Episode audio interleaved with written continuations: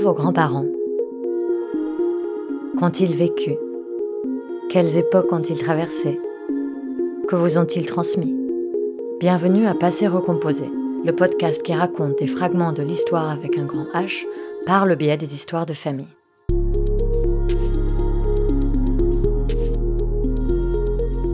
Chaque épisode retrace ce que l'on sait du destin des grands-parents de l'invité.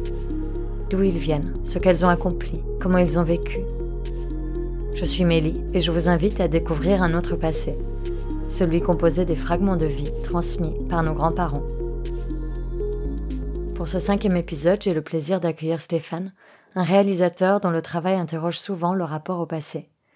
Il sera question de métissage, de liberté, de tradition et d'histoire extraordinaire.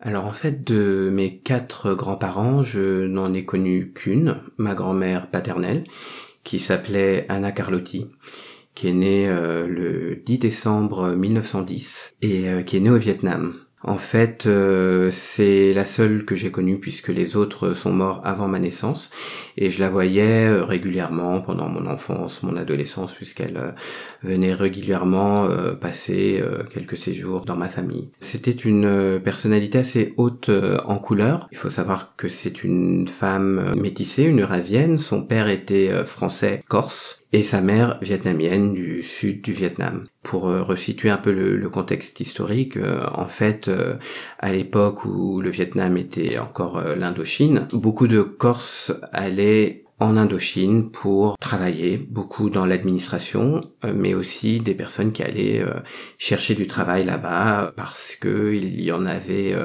plus beaucoup en moins de travail rural et euh, l'Indochine euh, se présentait comme euh, une terre où plus de choses étaient possibles en fait. Et mon arrière-grand-père, donc, travaillait dans l'administration, il était juge ou magistrat, je ne sais pas exactement. Et il a eu plusieurs enfants quand il était au Vietnam, dont ma grand-mère, qui l'a reconnu, parce que ce n'était pas le cas de tous les Français, de tous les colons qui avaient des enfants là-bas. Donc ma grand-mère a eu euh, une enfance, enfin une jeunesse en général plutôt privilégiée, je pense, puisque euh, elle a eu la possibilité d'aller en Corse pour euh, faire ses études dans un pensionnat de jeunes filles, probablement un peu huppé. Je me souviens qu'elle parlait beaucoup du fait qu'elle avait appris le, piano avec la méthode Rose. C'est quelque chose qu'elle répétait souvent. En fait, c'était une femme qui répétait souvent les choses. Donc il y a des anecdotes que j'ai entendues maintes fois dont celle-là. C'est vrai que quand j'ai vu quelques photos de, de, sa jeunesse, euh, elle aimait bien montrer, euh, je sais pas, les photos, elle était sur euh, une, une, calèche, sur la Riviera, des, des, des, choses comme ça un peu exotiques en fait pour moi. C'était voilà quelque chose qui était très très fascinant. Elle est née en 1910, donc à mon avis, elle a dû être en Corse dès, je sais pas, je dirais 1916 peut-être pour une dizaine d'années. Donc euh, en fait, euh, à mon avis, elle est rentrée au Vietnam à la fin des années 20. Donc elle est, elle est repartie vivre en Indochine. Elle était issue donc d'un milieu plutôt euh, aisé.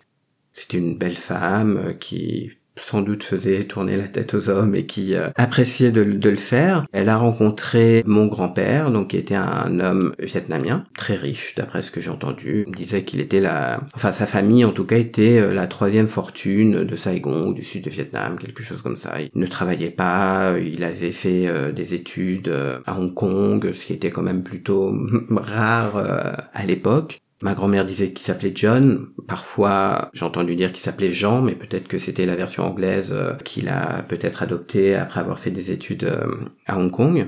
Effectivement, elle était assez jeune quand elle euh, quand elle s'est mariée, puisque si on fait le calcul, effectivement, si elle est née en 1910, elle avait 18 ans. Et donc elle a elle a eu plusieurs enfants, mais avec euh, son mari, en fait, euh, ça a duré un certain nombre d'années, mais elle a ensuite divorcé. Ce qui, je pense, était quand même un, un signe de liberté à, à cette époque-là pour une femme d'un d'un certain statut. Je ne sais pas si ça s'est fait facilement, mais ce que je ressens de cette euh, femme, c'est que j'ai l'impression qu'elle était une personne libre, qui avait envie de faire ce qu'elle voulait.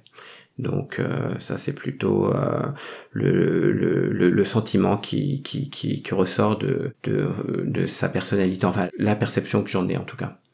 Je pense que ce n'était pas fréquent pour des Eurasiens de ce statut social d'épouser des Vietnamiens. C'est-à-dire que euh, vu euh, l'univers dans lequel elle évoluait, cela semblait plus naturel et cohérent qu'elle épouse un Français, issu probablement du même milieu. Après, elle a épousé un Vietnamien, mais un Vietnamien très riche, donc quelque part, euh, je pense que ça devait compenser. je ne sais pas, je ne peux pas lui demander, je pense qu'elle devait sans doute aussi l'aimer, puisque, comme je disais, je pense qu'elle était probablement assez libre et à mon avis, elle a fait ce qu'elle avait envie de faire. Je pense que son père est reparti vivre en Corse. Mais je ne sais pas quand. Mais je sais que ensuite, il a eu des enfants en Corse avec une femme corse. Ce qui fait que il était peut-être une figure paternelle, mais une figure paternelle éloignée. Donc euh, je ne pense pas qu'elle euh, qu'elle ait forcément euh, suivi tout ce qu'il aurait voulu qu'elle fasse. Après, je sais qu'elle était très très proche de sa facette corse euh, parce que euh, justement euh, plus tard en France, elle est elle est restée très très proche de sa demi-sœur corse plus jeune. Dans les souvenirs qu'elle racontait, elle parlait aussi bien de ses souvenirs du Vietnam, mais aussi de la Corse. Donc j'entendais fréquemment parler de euh, Bastia, de Corté, d'autres villes ou villages où, elle avait de la famille elle aimait écouter euh, Tino Rossi, voilà, donc euh, il y avait euh, cette partie corse d'elle qui fait quand même 50% qu'elle ne négligeait pas et dont au contraire elle était plutôt fière. Donc après son divorce, je pense qu'elle continue à vivre de façon assez indépendante. Elle a d'autres enfants, mais elle ne se remarie pas. Elle s'occupe euh, elle-même d'une société de location de voitures de luxe, ce qui est assez improbable pour une femme à cette époque. Euh, je me souviens qu'elle euh, me montrait souvent une photo et racontait souvent cette histoire d'un concours dont elle avait remporté le premier ou peut-être seulement le deuxième prix. Mais il y avait une chose qui se faisait beaucoup à l'époque, c'était euh, les concours d'élégance automobile. Donc en fait, on présentait des belles, voitures devant un jury, accompagné d'une jolie femme. Je ne pense pas qu'aujourd'hui on pourrait le faire de façon aussi naturelle, mais le fait est qu'elle s'est présentée avec euh, une de ses décapotables et qu'elle a gagné un prix et elle racontait souvent ça. Donc euh, elle a continué à mener euh, sa vie dans un milieu plutôt euh, aisé. Puis après 54, donc bataille de Dien Bien Phu, séparation en deux parties du pays, départ des Français et en fait pour tous les toutes les personnes de nationalité française qui restaient là-bas, ça a commencé à devenir plus compliqué. Donc évidemment beaucoup sont rentrées, toutes les personnes de l'administration évidemment, enfin et beaucoup d'autres, mais certaines qui ressentaient un attachement au pays ont voulu rester, sauf que le gouvernement euh, du Sud leur a mené un peu la vie dure en leur interdisant euh, un certain nombre de professions. Donc c'était assez compliqué de, de, pouvoir trouver du travail. Elle est partie euh, vivre au Laos, de la même manière que mes parents sont partis vivre au Laos parce que les mêmes lois ne s'appliquaient pas. Puis ils ont, je dis ils, j'englobe du coup mes parents et ma grand-mère, mais beaucoup de, de, familles dans ce cas-là, donc des familles plutôt de culture vietnamienne mais de nationalité française, ont décidé d'accepter cette proposition du gouvernement français de les rapatrier en France même si le terme rapatrié évoque euh, un retour dans quelque chose qu'on connaît, qui n'était pas le cas. Donc euh, entre 55 et 65, plusieurs euh, milliers de Vietnamiens de nationalité française ont été accueillis en France dans différents villages au milieu de nos régions françaises. Et ma grand-mère en a fait partie.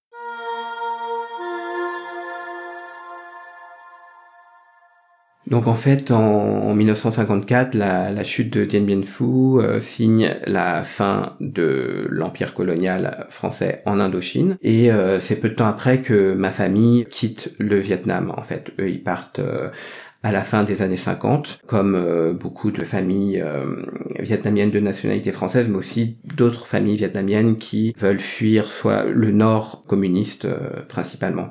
Mes parents et ma grand-mère s'installent euh, en France au tout début des années 60, mais à l'époque, la guerre qu'on appelle la guerre du Vietnam, donc avec les Américains, a pris le relais. Et c'est une guerre qui va quand même durer un certain temps puisqu'elle se finit en 75. Toutes ces personnes qui pensaient peut-être revenir quand la situation s'améliorerait, bah en fait, euh, ne vont jamais revenir puisque entre temps des enfants ont grandi, euh, ont commencé leur scolarité. Bon, ça c'est d'un point de vue très pragmatique, mais en même temps on ne sait pas du tout comment le pays va évoluer après euh, la prise du pouvoir par les communistes, donc en 75 et la réunification des deux partis. Donc cet exil qui aurait pu que certaines personnes envisageaient peut-être comme provisoire va devenir définitif. Donc euh, c'est dans ce cadre-là que la migration de ma famille s'inscrit. Ils sont partis au début des années 60 et ils sont restés en France. Donc à partir de là, en fait, euh, la situation était évidemment beaucoup moins florissante. Déjà au Laos, euh, le, le FAST n'était plus là. Je pense aussi qu'elle a dû faire faillite ou peut-être mal gérer sa société. Je n'ai pas les détails. Et en fait, arriver en France a été beaucoup plus difficile puisque euh, donc toutes ces familles euh, vietnamiennes ont été accueillies dans dans euh, dans des petits villages. Donc mes parents sont arrivés à Noyant dans l'Allier, un petit village pas très loin de de Moulins, entre Moulins et Vichy. Les conditions n'étaient pas forcément faciles. Bon, certes, ils avaient un toit, mais voilà, après il fallait quand même qu'ils se débrouillent tout seuls. Et pour ma grand-mère, ben, je pense qu'à l'époque, elle avait déjà une cinquantaine d'années.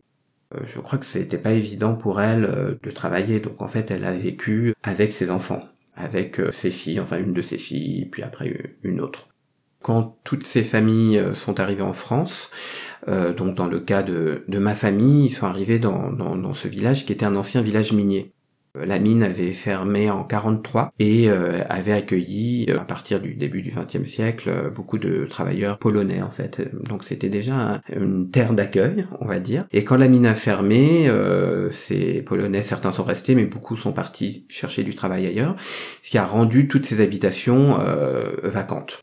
Et donc c'était des ce qu'on appelle des corons, les habitations des, mineurs, qui étaient avec un rez-de-chaussée, un étage, mais pas très grand. Euh, et, comme en fait euh, le haut n'était pas chauffé, les familles euh, vietnamiennes qui souvent étaient nombreuses vivaient généralement au rez-de-chaussée dans la même pièce, autour du poêle.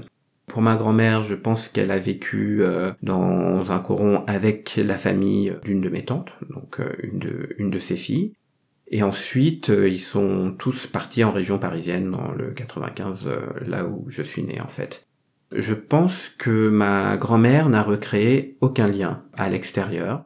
À ma connaissance, je ne pense pas qu'elle avait euh, une vie sociale, en fait, en dehors de ses liens avec ses enfants. Je pense qu'elle restait beaucoup euh, dans le salon ou dans sa chambre. Je ne sais pas si ça l'intéressait vraiment de, de sortir. Je pense qu'elle s'est beaucoup euh, réfugiée dans ses souvenirs Bon, après, plus tard, sur la fin de sa vie, euh, elle a eu la maladie d'Alzheimer, donc du coup, le présent et le passé euh, parfois ne faisaient plus qu'un. Je pense qu'elle a beaucoup euh, ressassé ses, souvenirs. Donc moi j'ai le souvenir d'une femme qui faisait néanmoins très attention à son apparence, qui avait qui portait toujours des robes. Euh, elle était toujours très parfumée. Elle portait euh, l'heure bleue de Guerlain et je chaque fois que je sens ce parfum aujourd'hui je ne peux pas penser à quiconque autre que ma grand-mère. Donc voilà, et puis elle avait ces, ces petites euh, lubies qui, qui étaient peut-être des, des, des, réminiscences de son passé un peu euh, mondain. Elle adorait euh, la presse People. Donc à l'époque, c'était surtout euh, France Dimanche et ici Paris. c'était un peu plus limité, mais fallait absolument qu'elle achète ça. Et puis elle, elle avait toujours sa petite radio qu'elle écoutait en permanence. Elle, elle était fascinée par les infos en fait. Donc quand elle était chez nous, moi j'étais responsable d'aller acheter le François pour elle tous les jours. Et, et, en tout cas chaque heure elle écoutait les, les, les flash infos ça m'a toujours un peu euh, intrigué cette façon de se raccorder à un extérieur qu'elle ne fréquentait plus. Enfin, c'était un, monde euh, dont elle était quand même un peu déconnectée, mais c'était important pour elle d'écouter ces infos. Donc moi j'ai grandi en banlieue parisienne. Je suis né dans le 95, j'ai grandi dans le 78. En fait, euh, mes parents se sont toujours attachés à euh, ce qu'on garde un lien avec nos racines. Donc à la maison, on parlait vietnamien, on devait faire l'effort de parler vietnamien, en tout cas avec nos parents, pas forcément entre nous dans la fratrie et euh, on mangeait principalement vietnamien, pas uniquement, mais euh, voilà. Donc j'étais à la maison dans un environnement très vietnamien. Dès que je sortais, évidemment, j'étais dans un environnement français. Il fallait que je travaille bien à l'école, que évidemment que tout se passe bien, que je sois un bon élève. Le français était euh, sans doute ma meilleure matière durant toute ma scolarité, mais j'avais euh, cette bah, cette double culture en fait, cet environnement euh, à la fois français à l'extérieur et vietnamien à la maison. Ma grand-mère, euh, Anna, incarnait euh, cette partie euh, française de la famille, c'est-à-dire que, bon déjà elle parlait parfaitement français, ce qui n'était pas le cas de ma mère. Mon père parlait plutôt bien français, mais moins bien qu'elle, en fait et euh, toutes euh, ces histoires euh, de, de Corse, de, de, de balles, de voitures décapotables, de choses très mondaines me paraissaient extrêmement surréalistes. C'était très exotique pour moi qui voyais plutôt des chapeaux coniques et des fêtes de Nouvel An lunaire, d'entendre cette femme parler de ses balles à l'ambassade, de je ne sais quoi, de, de ses robes plutôt euh, occidentale. Euh, et euh, le fait d'avoir été baigné de toutes ces histoires racontées par ma grand-mère, de son pensionnat de jeune fille en Corse, de toutes ces choses-là, était quelque part un point d'ancrage, un point d'entrée dans, dans la culture française que je ne ressentais pas forcément dans ma propre famille en fait. En dehors, voilà, du fait que j'allais à l'école, etc. Mais au sein du foyer, c'était cette femme qui incarnait cette partie française de notre famille. Alors en fait, en ce qui concerne donc euh, Jean John, c'est un personnage qui m'intrigue euh, quand même pas mal parce que justement, je ne sais pas grand-chose de lui. Je sais qu'il a été en fait adopté, donc il peut être vietnamien, mais aussi vietnamien euh, mélangé, euh, parce qu'en fait, euh, le sud du Vietnam était quand même une terre de brassage entre voilà le, le, Cambodge, le Laos, la Chine, le Vietnam, donc. Donc il a été adopté par une famille donc plutôt riche. Il a eu l'opportunité de faire des études, d'étudier à Hong Kong, etc. Mais je pense qu'il ne travaillait pas puisqu'il était suffisamment riche pour ne pas avoir à le faire un des grands regrets que j'ai, c'est que en fait mon père avait euh, une photo de lui qu'il gardait dans son portefeuille et que je n'ai jamais vu parce qu'en fait euh, il s'est fait euh, voler son portefeuille. Et du coup, je ne sais même pas à quoi il ressemble. Et, c'est vrai que ce personnage un peu presque durassien quoi. On a on a l'impression de voir l'homme chinois qui est dans sa voiture blanche dans l'amant de Marguerite Duras. Cette figure m'intrigue parce que justement je ne sais pas grand chose euh, de lui, je ne sais même pas vraiment où il est enterré, je pense qu'il est enterré euh, selon les sources familiales euh, au sud de Saigon, plutôt dans la région du delta du Mekong, mais voilà c'est tout ce que je sais. Ces deux personnages, donc ma grand-mère et mon grand-père, sont des figures un peu fascinantes pour quelqu'un qui grandit dans une famille plutôt moyenne en banlieue moi, j'ai grandi dans une maison qui était en forme de cube avec un toit qui était un dôme en plexiglas. C'était les villes nouvelles de, de c'était à Elancourt. Donc, euh, donc euh, ma rue, c'était un petit enchaînement de cubes blancs avec des fenêtres en losange et donc ce toit en, dôme transparent. On a l'impression d'être dans un film de Tim Burton. D'ailleurs, peut-être qu'un jour je tournerai là. Et euh, d'entendre parler de, de ces de cette époque révolue de Saigon, c'était mais absolument surréaliste, exotique. Euh, c'était comme de la fiction, comme une histoire euh, qu'on raconte aux, enfants avant d'aller se coucher, quoi. Je pense que ça a sans doute un peu euh, nourri mon imaginaire d'entendre toutes ces choses dans mon enfance.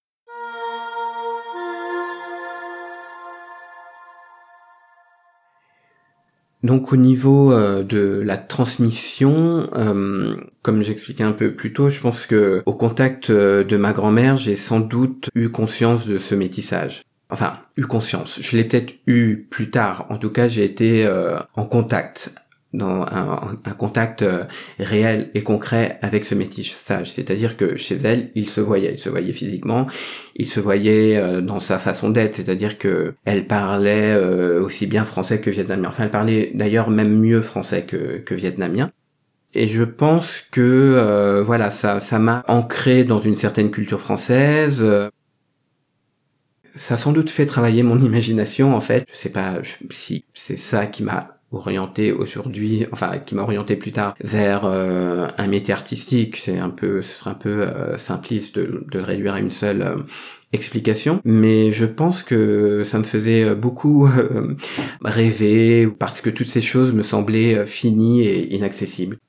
Et quand on n'a pas quelque chose ou que quelque chose n'existe plus, ben on l'imagine ou, on le projette. Dans mon travail, il y a souvent enfin quasiment tout le temps un rapport au passé, une exploration du passé. Je pense que dans la famille, je suis celui euh, qui a le, le plus euh, répertorié euh, les photos, les films Super 8, toutes les archives familiales, visuelles qui existent parce que c'est une époque que je ne connaissais pas et, et que ça, ça me fascinait.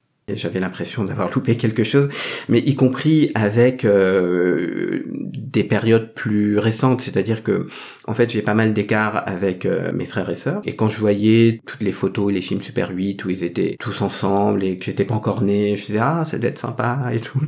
Et euh, voilà, donc c'est pour ça que je travaille beaucoup sur sur la mémoire et notamment la mémoire familiale. Et, euh, et l'histoire d'Anna euh, fait partie des choses qui m'ont donné envie d'en savoir plus sur, euh, sur le passé de ma famille. Je regrette de pas avoir pu l'interroger en fait parce que bah, à l'époque j'étais un peu trop jeune et puis je, je, je m'intéressais pas encore à ça et je sais pas si elle aurait pu vraiment me répondre puisque sur ces dernières années, euh, comme elle avait Alzheimer, je ne sais pas si ses souvenirs euh, auraient été très euh, précis ou même véridiques.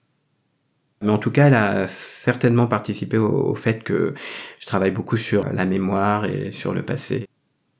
Moi, je pense que quand on connaît son passé, on est sans doute un peu plus en paix avec soi-même. Certaines personnes arrivent à l'être sans vouloir toucher au passé, sans vouloir l'aborder, mais euh, je pense qu'on se connaît mieux quand on connaît ce qui nous a précédé. En fait, la, problématique de la hum, décolonisation et notamment de la décolonisation des arts est quelque chose qui me travaille beaucoup. En effet, tout simplement, je pense que aujourd'hui, on a besoin d'avoir des histoires qui soient racontées de différents points de vue et pas toujours du même point de vue, du point de vue qu'on a depuis des siècles mais surtout des histoires qui sont racontées de l'intérieur. Donc je pense que c'est à nous aujourd'hui de prendre la parole et de faire en sorte que nos histoires soient racontées. Alors, euh, en ce qui me concerne, je suis un peu un produit de la colonisation d'une certaine manière, mais euh, en même temps, euh, mon héritage français est un peu plus minime d'une part, et en fait, je me dans mon dans, dans, dans ce travail artistique, l'aspect vietnamien de, de, de, mon travail est quand même très fort et m'intéresse plus euh, tout simplement parce que il m'est aussi plus proche parce que euh, pour moi la, la, partie vietnamienne c'est déjà euh, ma mère et mon père aussi. Donc c'est plus proche que ma grand-mère.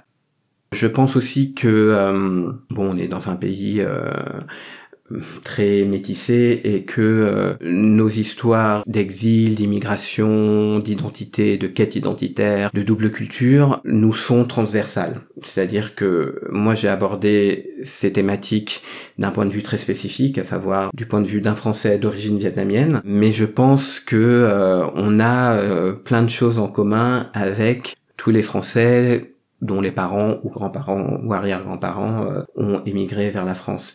Et je pense qu'aujourd'hui, euh, on a besoin d'exprimer ces voix pour euh, simplement déjà avoir une représentation plus juste de la diversité, de ce qu'est la France d'aujourd'hui, une représentation plus variée et tout simplement plus sincère et plus authentique.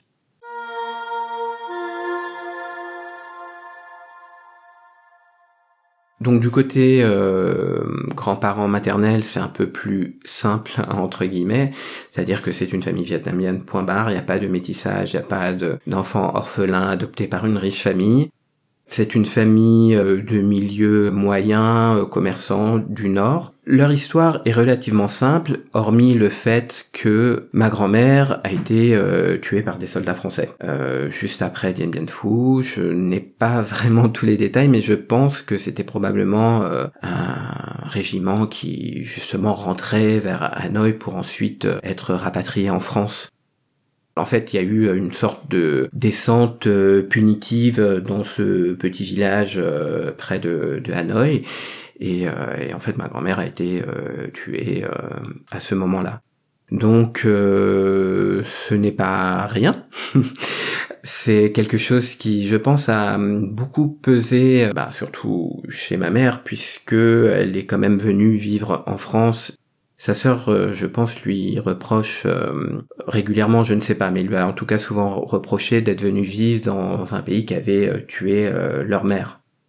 Cet épisode, je pense, participe grandement à, à, à cette intégration un peu douloureuse pour pour ma mère en fait parce que il y a ce paradoxe de vivre dans un pays pour pour assurer un, un, avenir plus serein à ses enfants et en même temps voilà dans dans dans dans un pays contre lequel on a été en guerre.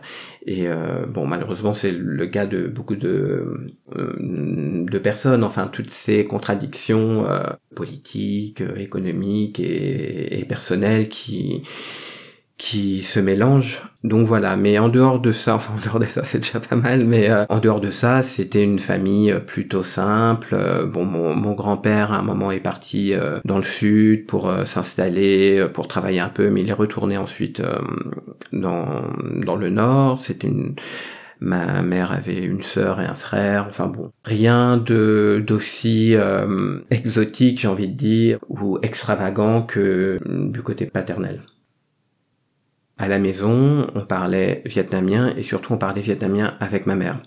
C'est-à-dire que souvent les femmes sont un peu les gardiennes des, traditions, des racines. C'est pas une règle, mais c'est souvent le cas. Et euh, ma mère a toujours tenu à ce qu'on garde un contact avec euh, notre culture que ce soit culinaire, euh, historique peut-être pas, mais en tout cas au niveau des traditions, du, savoir-vivre, euh, du modèle familial, etc. Et euh, entre autres bien sûr au, niveau de la langue. Le fait qu'on garde un lien avec notre culture et notre langue était pour elle une façon qu'on garde le lien avec elle. C'est-à-dire que c'était une femme qui parlait pas très bien français, qui a eu huit enfants, et si on se mettait à parler uniquement français, euh, je pense qu'elle avait peur qu'on perde ce lien avec elle. Donc euh, on parle tous vietnamien avec des niveaux différents, mais on arrive quand même euh, à se comprendre. Je, je, pense que ça lui tenait absolument à cœur qu'on n'oublie pas d'où on vient. Je suis allé au Vietnam cinq fois. À chaque fois, ça a été des expériences euh, assez intéressantes. À chaque fois, j'ai appris un peu plus, euh, bah, plutôt sur ma mère parce que j'y suis allé euh, après la mort de mon père, donc je n'y suis jamais avec lui, donc j'ai pas pu vraiment savoir quelle avait pu être sa vie avant là-bas. En fait, on comprend beaucoup de choses, c'est-à-dire voir sa mère ou son père ou en tout cas ses parents dans le pays où ils ont grandi nous permet de remettre un peu les choses en perspective. C'est-à-dire, on se dit, ah oui, je comprends mieux aussi pourquoi ils sont comme ça. Je comprends mieux pourquoi ma mère est comme ça quand je vois euh, comment euh, est sa sœur, par exemple. Je comprends mieux pourquoi elle réagit comme ça quand je vois un peu euh, comment s'organise la société là-bas ou comment s'organise la cellule familiale là-bas. Donc ça, ça permet de, de comprendre un peu plus et euh, je pense que ça permet tout simplement aussi de comprendre, euh, de se connaître un peu mieux soi-même, parce que forcément il y a peut-être une partie de nous qui est là-bas, d'une façon ou d'une autre, peut-être inconsciente, peut-être très très très euh, minime, subliminale, je ne sais pas, mais mais quelque part elle y est. Et comme j'y suis allé à des, enfin la première fois où j'y suis allé, j'avais déjà 21 ans, donc j'y suis pas allé ado, j'y suis pas allé enfant, mais j'ai t'es quand même jeune adulte. À chaque fois, on est dans un état d'esprit différent aussi parce qu'on est à un autre moment de sa vie, donc on réagit aussi différemment euh, à des choses. On voit le pays évoluer, et c'est un pays qui évolue à, vitesse grand V aujourd'hui, qui dont les grandes villes sont extrêmement euh, modernes euh, d'un point de vue économique, c'est un, un, grand boom. Donc on voit le pays évoluer et nous on évolue un peu euh, par rapport, euh, enfin dans notre rapport avec le pays, dans notre rapport avec euh, la famille qu'on a là-bas. C'est aussi une façon peut-être d'affirmer à la fois son, enfin d'affirmer son identité française aussi, parce qu'en fait, quand on est là-bas, on n'est pas vietnamien. On est un Vietnamien de l'étranger, mais on est surtout un Français pour eux. donc ça nous permet aussi de savoir ce qu'il y a de français en nous, ce qui n'est pas inintéressant quand on grandit avec un faciès qui n'est pas blanc. Mais ça nous permet aussi de savoir tout ce qui nous relie à cette culture-là. Après, il y a des choses qui se font tellement naturellement dans certains gestes de tous les jours, dans les repas, dans des dans des rapports familiaux qu'on qu'on a même pas besoin euh, que l'on nous explique, mais qui sont là et euh, et qui prennent sens en fait, euh, sans forcément qu'il y ait des paroles. En fait, quand je suis au Vietnam, on voit tout de suite mon métissage. C'est-à-dire que on dit ah oui, en eurasien ça se dit lai, donc on dit ah oui lui il est lai. Enfin, il le voit tout de suite alors que en réalité, bon, j'ai que un huitième de sang français, mais là-bas on le repère euh, tout de suite. En France, euh, généralement on ne le repère pas si certaines personnes le, le, repèrent, mais quand je pousse euh, le vice à, préciser non seulement j'ai un peu de sang français, mais en plus il est corse, souvent les gens pensent que je fais une blague.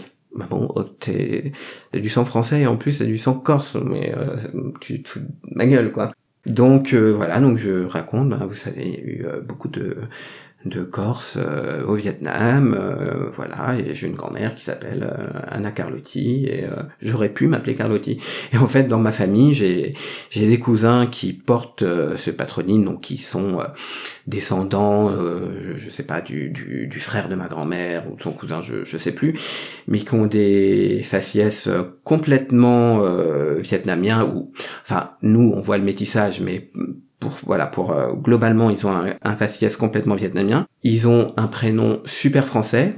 Souvent, les Vietnamiens de nationalité française, comme euh, mes parents et les gens de leur génération, aimaient bien donner des prénoms hyper français. Donc, euh, dans la génération de mes grandes sœurs, grands frères, on a des des Yvonne, des Jean-Pierre, Alain, Michel, enfin des, des prénoms hyper classiques avec un nom corse et un faciès vietnamien. Donc je, je pense que de temps en temps, on leur demande si euh, ils ont pas été adoptés. Ça ça doit pas être toujours très agréable. Bon moi je je au moins je, je porte ce métissage dans mon nom puisque j'ai un prénom français et un nom vietnamien. Donc euh, voilà, c'est la, la couleur est annoncée.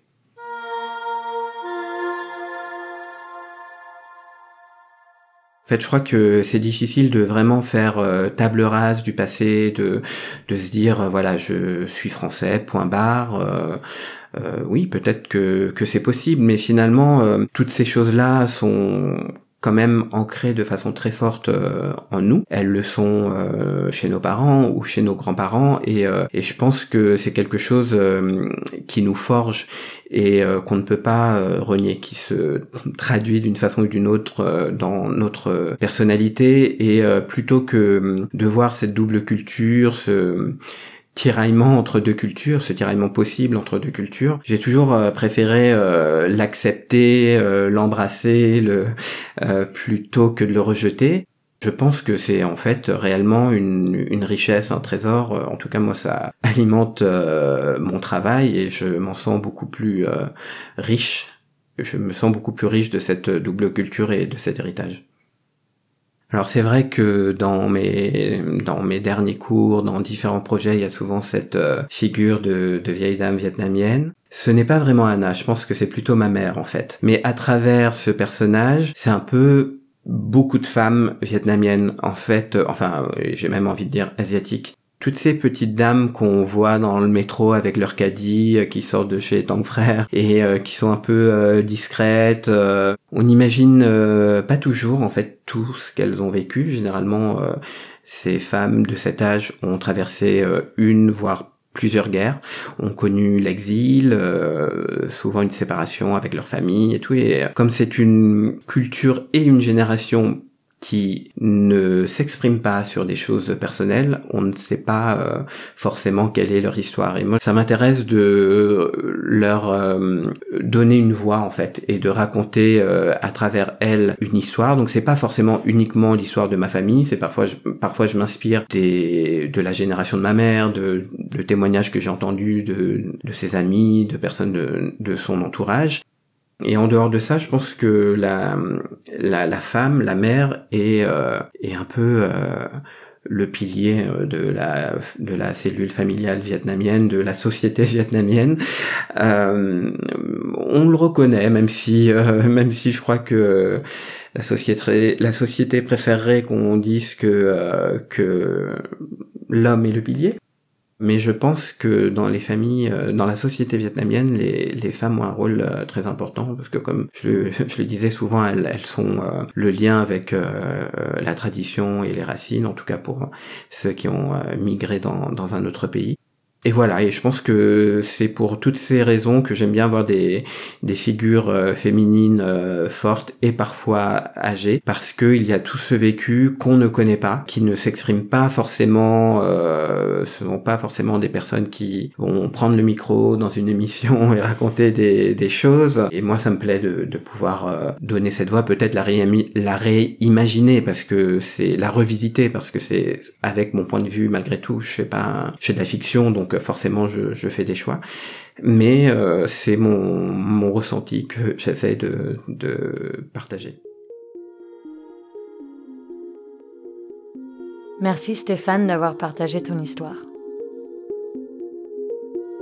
Si vous souhaitez réentendre sa voix et vous pencher sur une des questions liées à la communauté asiatique en France, vous pouvez le retrouver dans l'épisode crossover de Kif Taras et les couilles sur la table intitulé Masculinité asiatique.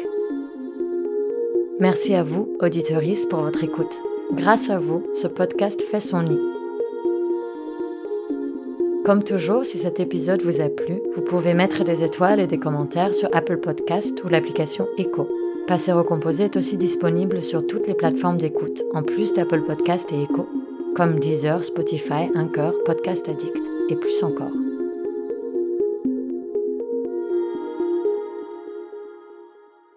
Si vous avez des témoignages à proposer, écrivez-moi sur les réseaux sociaux, Instagram ou Twitter, ou par mail à podcast tout attaché et sans accent, podcastpasserocomposé.gmail.com.